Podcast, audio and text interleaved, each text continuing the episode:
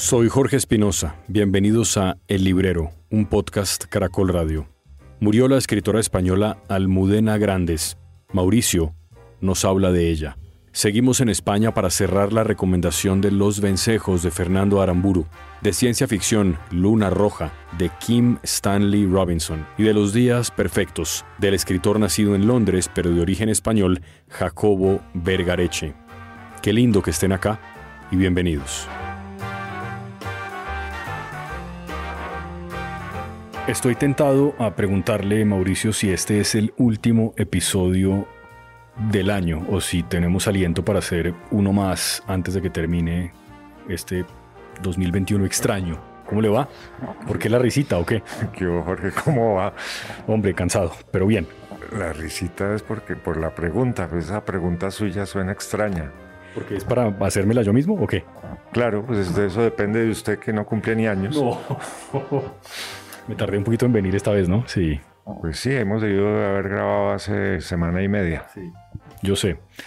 ¿Licencia de paternidad es una excusa válida o ya no hay ninguna que merezca perdón? Pero es que eso fue ya hace más de un mes. Sí, Lorenzo nació el 2 de Noviembre. noviembre. El- ya no sé ni el. Imagínense cómo estoy, 2 de noviembre, sí. Dos- tiene. Hoy, que estamos grabando, que es 30, tiene 28 días. Tiene cólicos en las noches y es difícil, ¿eh? Sí, usted debe ser el único padre que existe sobre el universo, ¿no? Nadie tiene hijos, solo usted. Pero yo soy el más responsable de todos. ¿No, Sí. ¿No me cree? Pero para nada. Hombre. Eh, me encantaría decirle que en las últimas semanas no pasaron novedades tristes en el mundo de los libros, pero no ha sido así. El fin de semana que acaba de pasar, la prensa española, como debía ser, dedicó espacios largos de sus periódicos, de sus editoriales, sobre todo de sus páginas culturales, pero no solo culturales, era una figura que iba mucho más allá de los libros, me parece, a una señora que aquí hemos recomendado, que se llama Almudena Grandes, que creo recordar que usted hizo mención de ella probablemente en el primer episodio de la historia del librero. Contó una anécdota que involucraba a Almudena y a su esposo, que entiendo que es un, un escritor también, o un poeta, Luis García Montero. Luis García Montero. Y lo que ha pasado con Almudena, para los oyentes que de pronto estén desconectados de las noticias, es que Almudena tenía un, un cáncer muy agresivo y murió, murió el fin de semana. 62 años debía Sí. tener, 60 años, Almudena, es decir, joven. Y bueno, era su amiga, Mauricio. Sí, habíamos hecho una bonita amistad con ella y con Luis. Ella no venía tanto a Colombia como Luis. Luis venía muy frecuentemente invitado, sobre todo a, la, a lo que hace el moderno de poesía, que se me olvidó cómo se llama, la palma de la mano, la, líneas de la mano. Líneas de la mano, sí. Y siempre que venía Luis, o siempre que viene, viene a prólogo a saludarme. Habíamos hecho una amistad muy, a pesar de la distancia que se venía acercando cada vez más, cada vez más. Y sí, es una lástima lo de Almudena. Me enteré de la manera más absurda, además, porque el sábado por la mañana estaba yo aquí y una cliente me pidió un libro de Almudena. Y cuando le estaba facturando, llegó Vlado y vio el libro de Almudena y me dijo, si sabe que se murió hoy, ¿no? Y yo quedé helado, Claro. helado, ahí sí como la novela de Almudena, el corazón helado. Yo ni siquiera sabía que estaba enferma, Luis nunca me había mencionado nada. Y bueno, qué tristeza, qué tristeza tan profunda que la muerte de ella. Una mujer de una vitalidad impresionante, con sentido del humor y gran escritora además. Esa última serie que estaba escribiendo de episodios de una guerra interminable, que era además un homenaje a Pérez Galdós por los episodios nacionales, le, ya iba en el quinto tomo y faltaba el último. Eran seis, ¿no? Sí. Son seis porque lo de Pérez Galdós son seis también, Sí. pero desafortunadamente nos quedamos con el quinto. Sí. Eh, me llamó la atención ayer o antier que estaba mirando el Twitter, vi que el país dijo, esta es la última columna que escribió Almudena que nos mandó, era para publicarla el 5 de diciembre, pero vamos a publicarla ya. Y, y había sido escrita pocos días antes de su muerte, o sea que estuvo súper lúcida. Muy triste todo esto y el eh, poema de despedida que le hace Luis bellísimo, bellísimo, pero uno lo lee y tiene escalofríos, ¿no? Y ayer también vi un video del entierro y Luis dejándole un libro en la tumba. Oh, muy desgarrador todo, muy triste todo, pero bueno, esa es parte de la vida. El poema es, es este, Mauricio. Como el cuerpo de un hombre derrotado en la nieve, con ese mismo invierno que hiela las canciones cuando la tarde cae en la radio de un coche. Como los telegramas, como la voz herida que cruza los teléfonos nocturnos igual que un faro cruza por la melancolía de las barcas en tierra, como las dudas y las certidumbres, como mi silueta en la ventana. Así duele una noche, con ese mismo invierno de cuando tú me faltas, con esa misma nieve que me ha dejado en blanco, pues todo se me olvida si tengo que aprender a recordarte. Luis García Montero, hasta siempre, Almudena estremecedor. Yo quisiera, Mauricio, que usted me contara a mí y a nuestros oyentes, en el orden que prefiera, cronológicamente hablando, qué recuerda de la obra de Almudena. No sé si quiere empezar por las edades de Lulú o bueno, no sé, por donde usted quiera. Y finalmente, para que mencionemos algo de los libros que usted ha mencionado, que es su último proyecto que tenía, me da la impresión poco que ver con la escritora que ella fue en sus inicios y me parece que eso también es meritorio. Ella fue de aquellas que no escribió siempre la misma novela.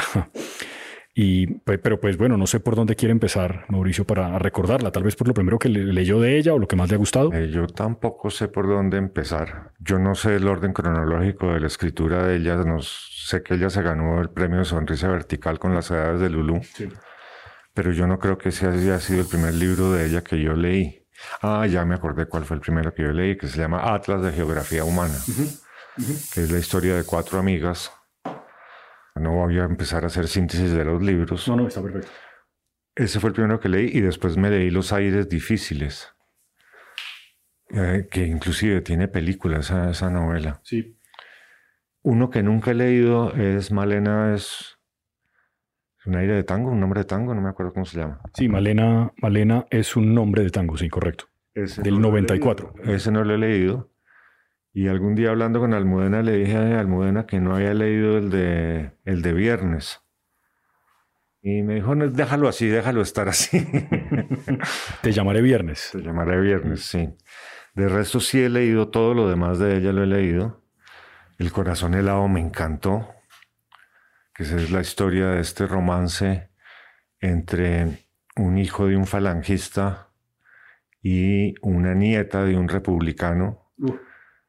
Y ese romance es que finalmente descubren que el, hijo, el padre del falangista había estafado al abuelo de ella, haciéndole unas marrullas y unas cosas. A mí me encantó esa novela del corazón helado y yo le he recomendado mucho, tiene pasajes hermosos además.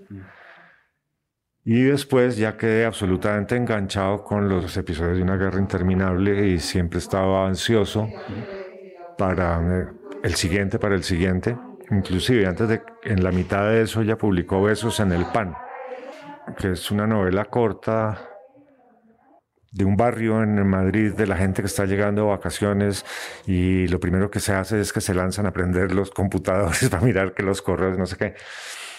Y después sí siguen los otros de la guerra interminable. Alguna vez describí a Almudena diciéndole, yo creo que cuando me leí las tres bodas de Manolita, que qué pasaba con el siguiente. Y me regañó un poquito, ¿sí? ¿Qué, le dijo? ¿Que no la apresurara? Sí, sí, Que, eh, que que calma, que calma.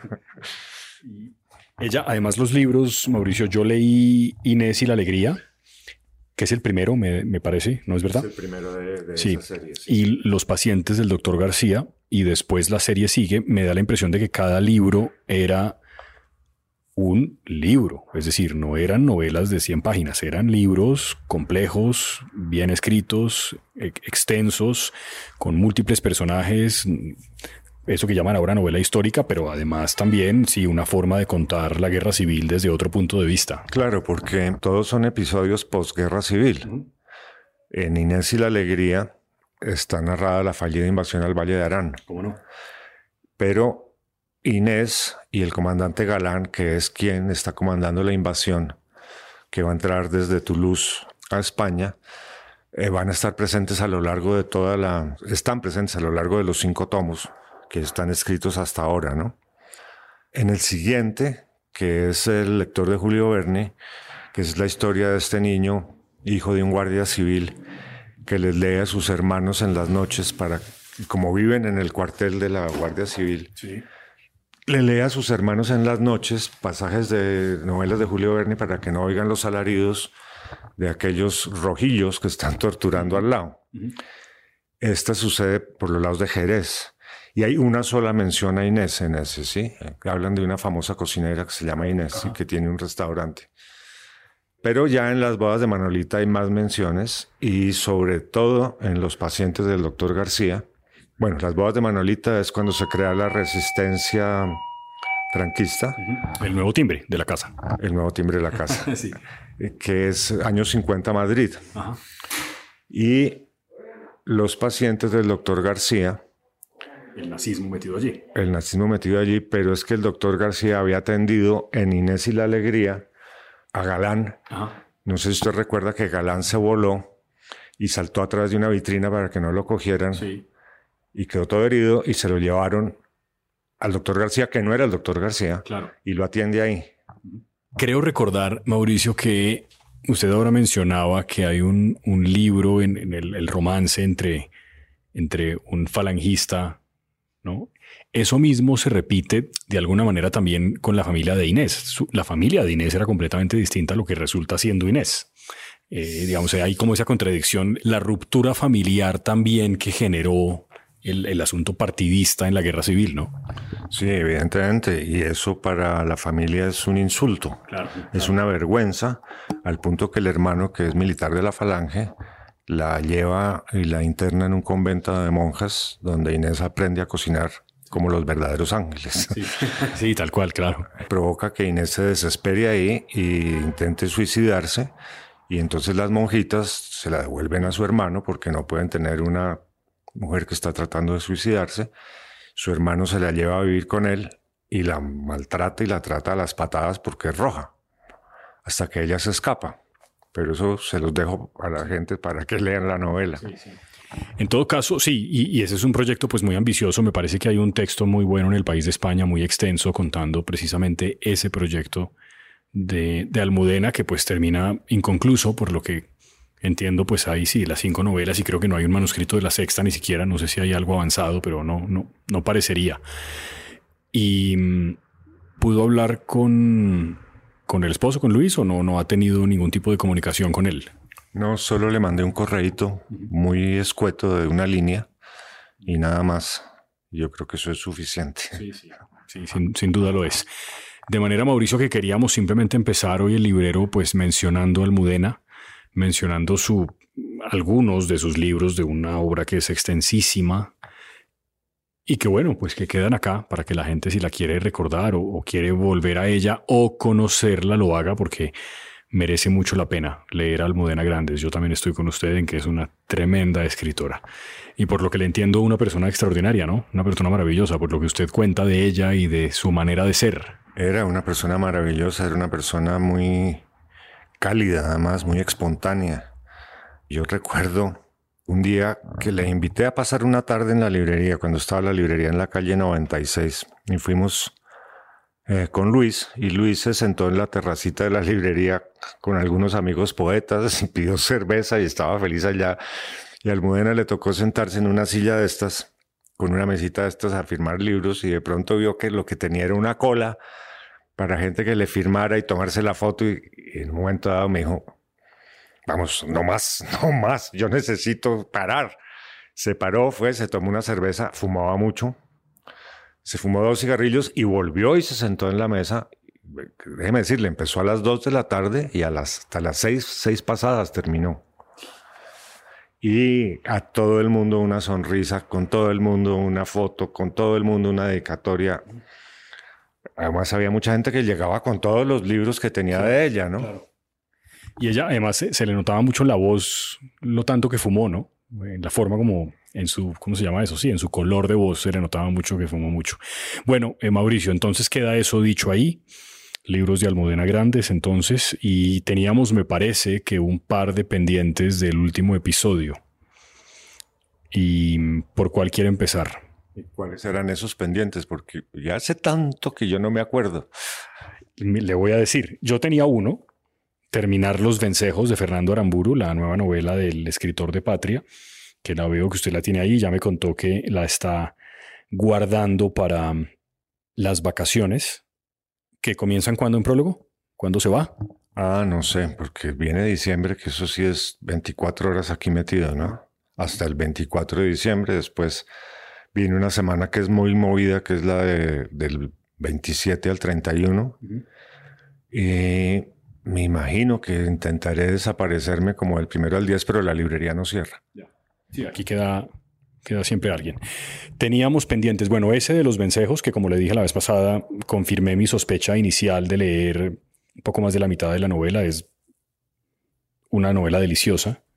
El personaje es entrañable. Para los que no lo recuerdan, es la historia de un profesor de filosofía en un colegio en Madrid que comienza diciendo que se va a suicidar en una fecha determinada. Esa fecha es a partir de un año, a partir de ese momento, un año después, y dice que se va a suicidar porque pues no tiene ningún motivo para seguir en esta tierra, que la vida es una mierda, que él no cree en Dios, que nunca le ha hecho falta, que no cree en esas cosas místicas ni religiosas, que su matrimonio ha sido un fracaso, que su hijo es un desastre que su hermano pues es un cretino, que su mamá está en una situación de salud muy precaria, que su papá no existe más, que tiene un solo amigo víctima de un atentado terrorista en Madrid y un perro, una perra para ser precisos, que se llama Pepa. Y pues que él no quiere vivir más. Y a partir de ahí él cuenta en lo que serían como cartas o como entradas de un diario su, vida, algunos eh, episodios actuales de su vida actual y otros de su vida pasada, de lo que él recuerda cuando era niño, adolescente, joven, en fin. Y la novela pues va en ese tono hasta que hay un giro de tuerca, un, un acontecimiento que cambia un poco la suerte de este personaje, de este protagonista, que se llama Tony.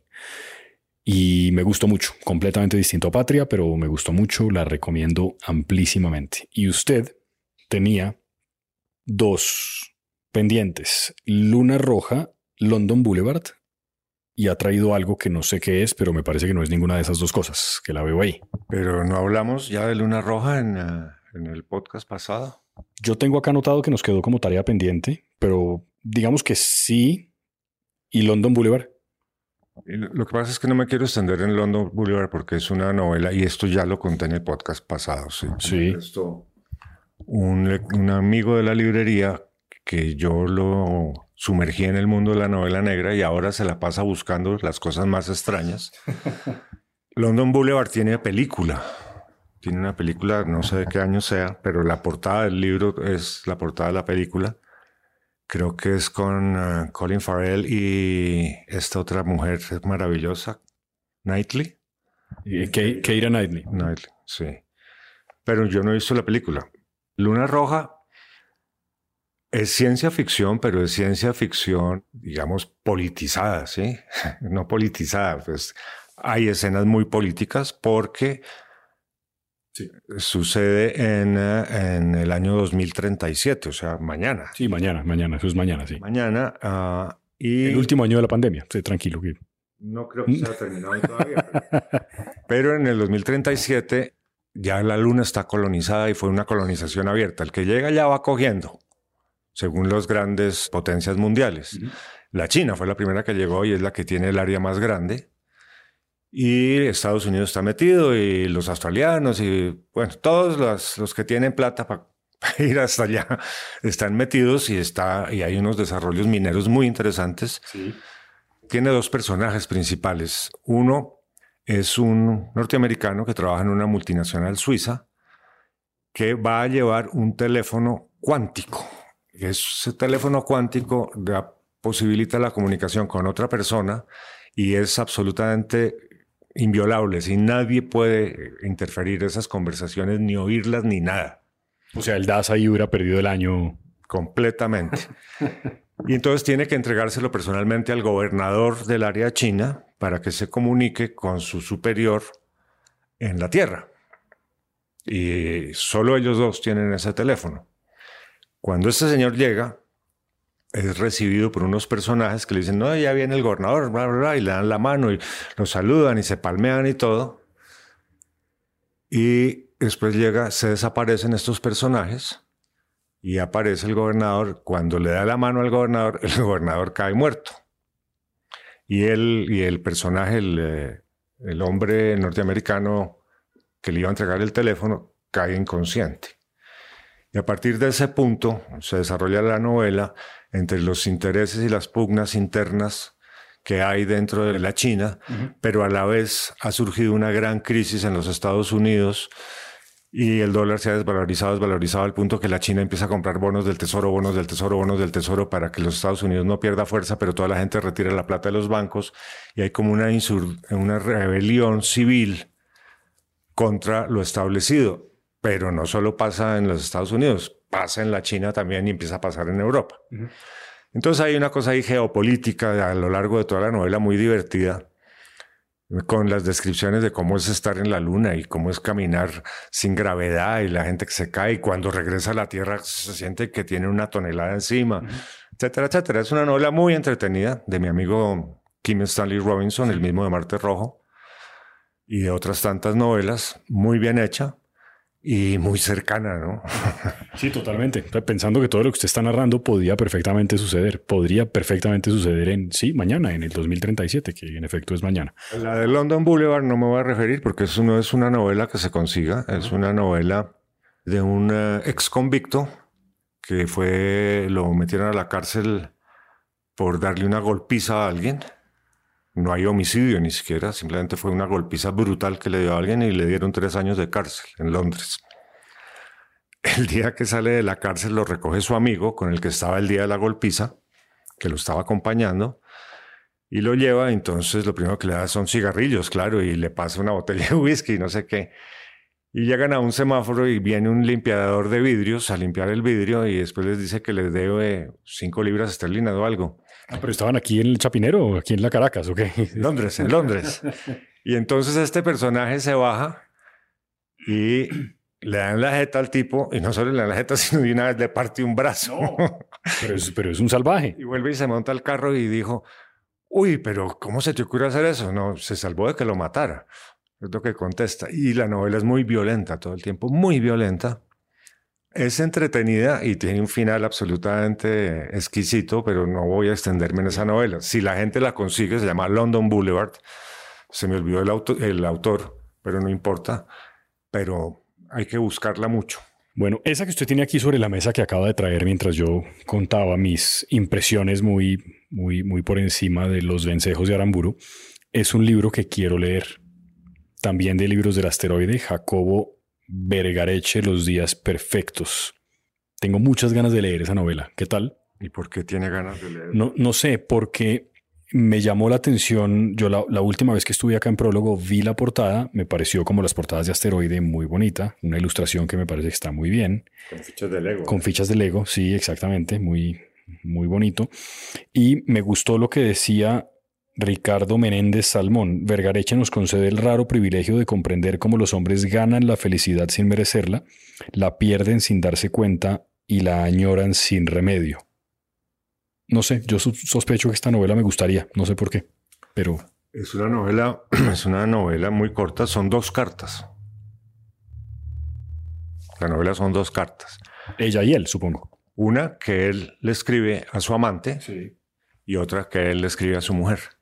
¿Por qué? Porque eh, el, personaje es un periodista que va a, una, Austin, en los Estados Unidos, a un simposio, a un congreso sobre periodismo y cosas de esas que ustedes los periodistas hacen. Nunca me han invitado a alguno. Que, me cuente, por favor, cómo hace uno para que lo inviten a Austin, Texas. Y ahí conoce a una mujer, también periodista mexicana, y tienen eh, cuatro días absolutamente sensacionales porque se enamoran a primera vista y hacen toda clase de cosas extrañas. Ambos son casados. Y en la siguiente vez que se van a reunir, ella le escribe que va con el marido. Oh. Entonces, él dice, bueno, pues nada que hacerle. Y se mete a ese centro importantísimo que es el Ramsey. Sí. En Austin. Y empieza y descubre las cartas de Faulkner a su amante. y empieza a leerlas. Y en la medida que las lee, hace reflexiones y empieza a escribirle a su amante sobre lo que dice Faulkner y lo que pasó entre ellos, ¿sí? Sí. Entonces, no solo están los facsimilares de las cartas en la novela, sino hay los dibujos que hacía Faulkner a su amante. Y esa es la primera carta. La segunda carta, y es una carta que él le firma y se la va, no, sabemos si se la manda o no a su examante, pero hace una alegoría de todo lo que fue esa felicidad de esos cuatro días, de ese romance, de esa chispa que hubo, de esas pasiones, erupciones volcánicas, pero todo va paralelo con las cartas de Faulkner, ¿sí? Mire lo que decía Faulkner y vea lo que pasó entre nosotros. Mire esto que escribe aquí Faulkner, vea los dibujos de Faulkner y vea lo que está, como el día aquel que entramos en, como el día aquel que fuimos a, como el día que nos pusimos a bailar, etcétera, etcétera. Y solo fueron cuatro días. Y la siguiente, él ya está en Nueva York de regreso a, a España y le empieza a escribir a su mujer. Le dice, su mujer es un amante de Faulkner, le encanta leer Faulkner y entonces le dice, mira, originalmente yo entré y tomé unas fotos de estas cartas para mandártelas porque sabía que tú las ibas a disfrutar, pero ahora que estoy esperando el vuelo, te estoy escribiendo esto y no te lo estoy escribiendo además por un mail común y corriente, sino te estoy escribiendo una carta. Y empieza a, hacerle un paralelo entre lo que era el matrimonio a su comienzo con la fiebre y la pasión matrimonial y lo que está a las consecuencias que está llegando hoy en día. Preciosas son las dos cartas que él escribe. Y esa segunda carta, a mí me gustó más la segunda carta, sobre todo las reflexiones de la memoria y el desgaste del amor. las cartas a la no querida. A la novia, a la mujer. A la mujer, sí, por eso, a la que no es la querida. La querida, es que ese término es, bueno, usted es el que lo está usando, yo no. es un libro que se lee muy rápido, se lee en una sentada. Está muy bien, está muy bien. Se lo recomiendo mucho. ¿Algo de Vergareche? ¿Lo conocíamos? Lo, yo no. lo conocía. Me llamó la atención y lo cogí y lo leí rápidamente. Pero antes me había leído una cosa muy entretenida que yo estaba esperando hace rato. A ver. La última novela de Sergio Ramírez. Ah, me la quiero llevar de una vez le voy diciendo que me la quiero llevar. En estos días vi que alguien, alguien escribió un texto contando qué tenía la biblioteca que Sergio Ramírez tuvo que abandonar en Managua en su casa porque el régimen de Ortega no le permitió volver como esa idea de una biblioteca que se queda sin su lector porque el lector tuvo que salir y sus libros se quedan huérfanos. Me pareció una idea muy hermosa. Bonitísimo. Una idea muy bonita que dejó Sergio Ramírez, además de su vida y entre su vida sus libros. O probablemente su vida, que son los libros. Exactamente. y eh, bueno, pero, pero sí, Sergio Ramírez, que es un hombre muy valiente, creo yo, que incursionó en la política, fue vicepresidente de Ortega, cuando Ortega todos creían que era un hombre respetable, no lo es, evidentemente. Y Ramírez, que es un tipo serio, se apartó de sus amores de juventud políticos para denunciar que se convirtió Ortega en un tipo tan sanguinario y sangriento y probablemente más que Somoza, que es toda una contradicción histórica, pero son las cosas que hace el poder. Y bueno, vive en España, no pudo volver a su casa. Yo le conté a usted mi anécdota con Sergio Ramírez. No creo. Recién abierta la librería, pues llevaba unos pocos meses, hubo una feria del libro en Bogotá. Llovía mucho ese mayo, me acuerdo. Abril, mayo estaba llovía, llovía, llovía, llovía, pero sin compasión. Y yo llegué a la librería, llegué usted a las nueve y media, poco húmedo, y estaba adentro, digamos, haciendo, mirando las reposiciones que hay que hacer, bueno, las cosas administrativas del día a día. Y me golpearon en la puerta de la librería. Entonces yo me paré quité llave, abrí, era un señor que había ahí. Me dijo, veo que no han abierto. Yo sí noté que tenía un acento como centroamericano, pero no caí en cuenta de nada, ¿sí? Y yo le dije, pues estaba como lloviznando. Yo le dije, no, no ha abierto, pero sigue. Y me dijo, no, no, no, ¿a qué horas abre? Y le dije, normalmente abrimos a las 10, pero está lloviendo. No, yo, yo voy allí y yo vuelvo. El señor se fue y a las 10 volvió. Entonces yo le dije que si quería que le ayudara algo, si quería un café, alguna cosa. Y dijo, no, voy a mirar. Se estuvo más o menos de las 10 hasta las 12 y media, mirando anaquel por anaquel, libro por libro. Y a las 12, 12 y media llegó a la caja con un paquete de libros, de 8 o 10 libros. Me dijo, me gusta mucho su selección. Qué gran elogio. Hicimos la cuenta tanto, me entregó la tarjeta y yo miro la tarjeta de crédito y dice Sergio Ramírez. Y yo no había caído en cuenta quién era. No, tampoco tenía que caer en cuenta, pero... No, bueno, pero ya era un tipo reconocido, supongo yo, ¿no? Claro. Esto estamos hablando del 2007. Sí, claro, por supuesto. Pues sí, ya se ha ganado tal vez el Alfaguara. Sí, sí, yo creo. Debió ganar o, o estaba a punto de, por ahí, por esas épocas. Entonces yo le dije con unos ojos como platos, uy, usted es el escritor Sergio Ramírez. Y le iba a decir como que no sabía qué decirle, ¿sí? Entonces él me dijo, sí, mucho gusto, pero con una cosa muy...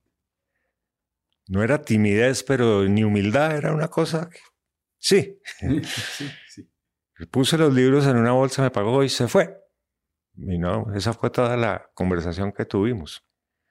Después me contó, me contó alguien, la persona que le había dicho vaya prólogo, me contó que se había vuelto a encontrar con él y le había dicho que había quedado muy impresionado con la librería.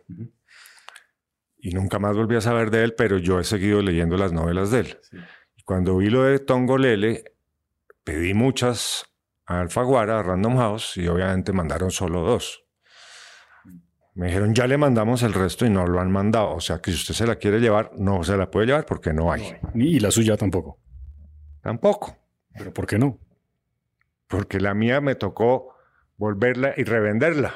Ah, o sea, ya no está tampoco la suya. No hay novelas. Mm, ¿Qué tal? Hombre, es una novela que narra la revolución famosa de los árboles, ¿se acuerda? Sí.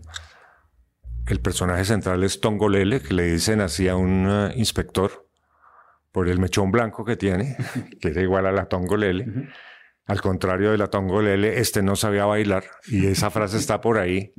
Cuando él se levanta a una querida y la querida después de que se echaron un polvo, lo para de la cama y le dice, venga, vamos a bailar. Y él le dice que él es un plomo y entonces ella le dice, ¿cómo así que Tongolele no sabe bailar? entonces, y todo esto está jugando con mucha ironía, mucho humor negro, entre que la madre de Tongolele es adivina y es, digamos, agorera, y hay una mujer que la visita. Y en la medida que las visitas se intensifican, le prohíben a esta mujer que atienda a más gente, solo puede atender a esta mujer. Y cada vez entonces llegan con más escoltas, bloquean más las calles, entonces ya vamos entendiendo quién es esta misteriosa mujer que la visita. Pero después se enemistan entre las dos. Entonces la, la gorera o adivina cae en desgracia, la pitonisa cae en desgracia, y eso arrastra a Tongolele también a la desgracia. Y está toda la represión que hace el gobierno, nunca mencionan nada raro, ¿sí? Al gobierno, con sus grupos paramilitares, con el ejército, con la policía, a los, a los levantados, los que están protestando contra esa dictadura. Y el otro personaje es un inspector caído en desgracia, al cual Tongolele le montó la perseguidora. Entonces ahí va narrando y, todo eso se conjuga al final. Muy entretenida, muy bien escrita la novela. Se la pasa uno muy bien y sobre todo, pues habiendo pasado ahorita las elecciones en Nicaragua, pues uno va entendiendo muchas más cosas y las sutilezas que usa Ramírez dentro de la novela para referirse a Ortega y a su mujer Rosario Trujillo. Rosario Murillo. Murillo. Sí, que es ahora, esto es, es casi ridículo, pero es la, no es la vicepresidenta, es la copresidenta. Le, le, inventó un cargo antes de las elecciones y la señora ahora comparten el trono, porque él maneja eso como si fuera su finca privada. Entonces él es el único país del mundo que tiene un presidente de la República y una copresidenta. Camarada, por supuesto. Bueno, esa es la novela muy entretenida, vale la pena leerla, vale buscarla. Yo no sé si fue que también volvieron a hacer, como en el caso de de Claudia Piñeiro, 300. Sí. Es posible, ya hablamos de Claudia Piñeiro. Pero bueno, sí, Ramírez, hombre, pues es que creo que lo ha ganado todo menos el Nobel. Pues le falta el Nobel, pero ganó el Cervantes, creo que también. Sí. Entonces, pues, eh, y obviamente que esto se entienda bien, no quiero sugerir de ninguna manera que el exilio bajo ninguna circunstancia y la persecución política a los intelectuales o a quien sea está bien, pero en el caso particular de los escritores en este siglo, en el siglo en el que los escritores, si tienen suerte, logran salir y no los matan o los fusilan, como en otros tiempos, en España, por ejemplo, que mataron a tantos poetas o los obligaron, casi que los llevaron a la muerte. Me parece que todo esto le ha servido a Ramírez para que la gente vuelva a hablar de, de él, de sus libros, de sus obras y para interesarse por, por él por su persona. y en España lo han abrazado, además, muy bien. Yo no creo que él estuviera olvidado. No, no, no, no lo estaba de ninguna manera. Es un personaje, precisamente tal vez por su oposición política a Ramírez, a, a Ortega y por, el por los premios y por sus novelas que ha estado allí. Pero pues evidentemente todas estas cosas que han ocurrido le han dado más voz. Lo han entrevistado cientos de miles de veces y él ha explicado una vez más cómo es que este hombre que luchó por la libertad de los nicaragüenses siendo guerrillero, termina convertido pues en este horror y, en fin, y, pues como le cuento, esa idea de su biblioteca vacía sin él me pareció muy, muy bonita. y, yo leí el mismo artículo. y me parece que está. Entonces, bueno, cuando llegue, por favor, cuénteme, porque me la quiero llevar. Quiero llevarme a Ramírez. Mencionó a Claudia Piñeiro, ¿no es verdad? Claro, porque usted hizo una entrevista en nuestra Semana Negra. Eso es correcto. Una novela que es su última novela, Catedrales. Y la novela es una novela que tiene es una novela, sí, policíaca. Policíaca porque cumple como con las bases de las policíacas. Hay un crimen por resolver que está, inconcluso en el sentido en que nadie sabe realmente qué fue lo que ocurrió ni en qué circunstancia. Pero yo diría que más que una novela policíaca es una novela como de denuncia feminista, tal vez, aunque pero sí, es una novela que tiene como en, en, su base todo este asunto en la Argentina del aborto y de el vínculo que la discusión del aborto ha tenido con el catolicismo, con un país que ha sido profundamente confesional por muchos motivos, por la dictadura militar y seguramente también por motivos históricos, la iglesia ha tenido una importancia enorme y eso está ahí mencionado, no es la primera vez que Piñeiro habla del aborto en sus novelas.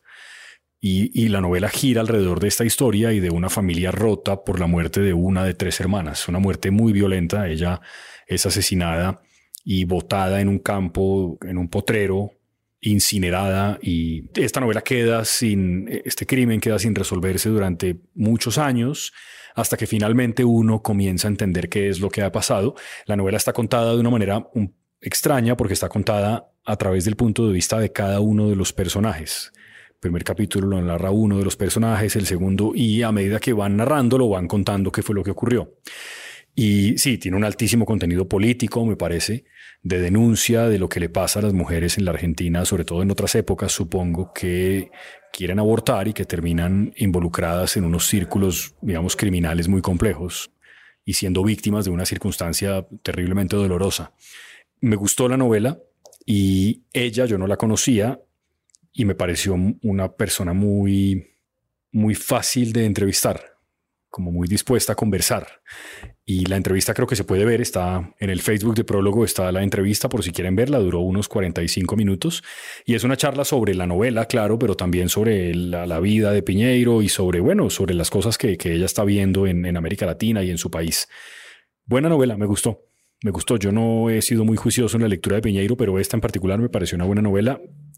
Tuve casi que por obligación que leérmela en una noche y la terminé ese día antes de la entrevista. Me gustó mucho la novela. Pero eso no fue por obligación, sino por descuido. sí, por descuido y por responsabilidad, es verdad, es verdad. Es que entre el pañal del niño y la cosa ya no... Ah, otra vez, otra vez. El único usted no me cree. Universo. Hombre, entonces la recomiendo, pero claro, usted estaba contando ahora que tampoco se consigue. No. Así es, es difícil, ¿no? Sí. Complicado, complicado. Si quiere, cerremos con una tarea para la próxima, para el próximo librero. El italiano de Arturo Pérez Reverte. ¿Qué tal? Pues voy como en la página 150, muy entretenida la novela. Esto sucede en el año 1942, o sea que España está golpeada por la, por la guerra civil, golpeada por la Segunda Guerra. Y, los, y sucede en Gibraltar, en la bahía de Algeciras. ¿sí? Los personajes son unos buzos italianos que se dedican a poner minas en los barcos para volarlos a los ingleses. Y una mujer que fue víctima de esas minas porque a un mercante donde estaba su marido lo volaron y su marido murió ahí. Y ella se quedó a vivir ahí, tiene una librería y hay un grupo de vejetes que se sientan a tomar eh, anís y a conversar y a discutir cosas sobre el amor, sobre la guerra, ah, etc. Y ella se encuentra un día tirada en la playa un buzo. Y entonces recoge al buzo lo lleva a su casa, le quita el traje de neopreno y le da como los primeros auxilios. Y el buzo, muy atontado, le dice, llame a este teléfono y diga que yo estoy acá. Y ella llama y vienen unos tipos raros y recogen al buzo y se lo llevan. Más adelante nos enteramos que es que los, la Marina italiana tiene un barco fondeado en el puerto de Algeciras con la disculpa que ese barco, que es un mercante, lo están reparando, pero tiene unas puertas secretas por donde salen los buzos, cruzan la bahía y llegan hasta Gibraltar. ¿Para hacer inteligencia o qué? No, para volar los barcos de los ingleses.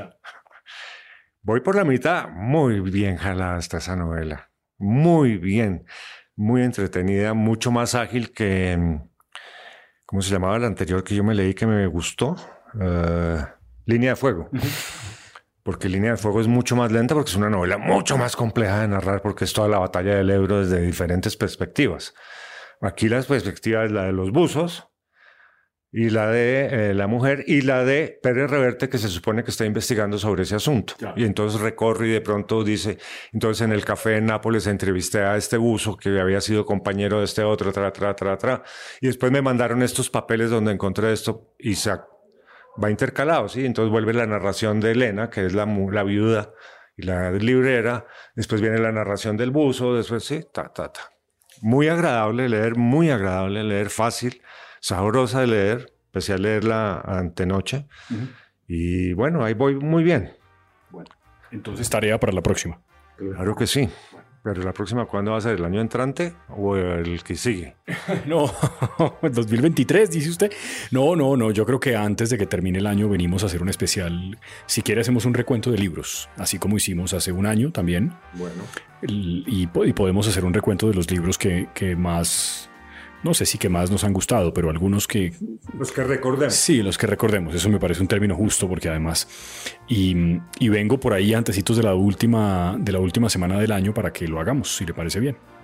O sea, para final de diciembre. Sí, o antes, vos por, prefiere antes de Navidad, lo que usted me diga. No, porque es que lo que yo le diga no tiene sentido. no voy a aparecer, dice usted. Ya. Ya. No, tengo una fama, leo solapas, no llego a nada, no, mejor dicho. No solapas, ahora yo creo que lee cintillos. Ay, hombre. Y los que no, como este, por ejemplo, este aquí. Hay presentación de Ricardo Silva. Bueno, pues ya cuando salga publicado el podcast, la presentación ya habrá sido, pero es hoy. La presentación es hoy con el Zoológico Humano. Vamos a estrenar nuestro altillo. Qué bueno. Y vamos a como estrenar la librería también. Sí. Sí, porque nueva locación, ¿no? Muy cerquita a la locación que tenía antes Prólogo, pero pues es en, otro, en otra casa a 200 metros de la casa en la que estaba antes. Muy bonito está el espacio, por cierto, le está quedando muy bien. Me hacen falta los cuadros de Tintín, ya vienen, supongo. Ya vienen, ya vienen los cuadros de Tintín, sí. Pero estamos en la carrera quinta 6701, lo cual es una casa de esquina, por el número. Sí, sí, claro. Gracias, Mauricio. No, usted muchas gracias. Cuídese, por favor, bájale al cigarrillo que está tosiendo mucho. Yo no fumo.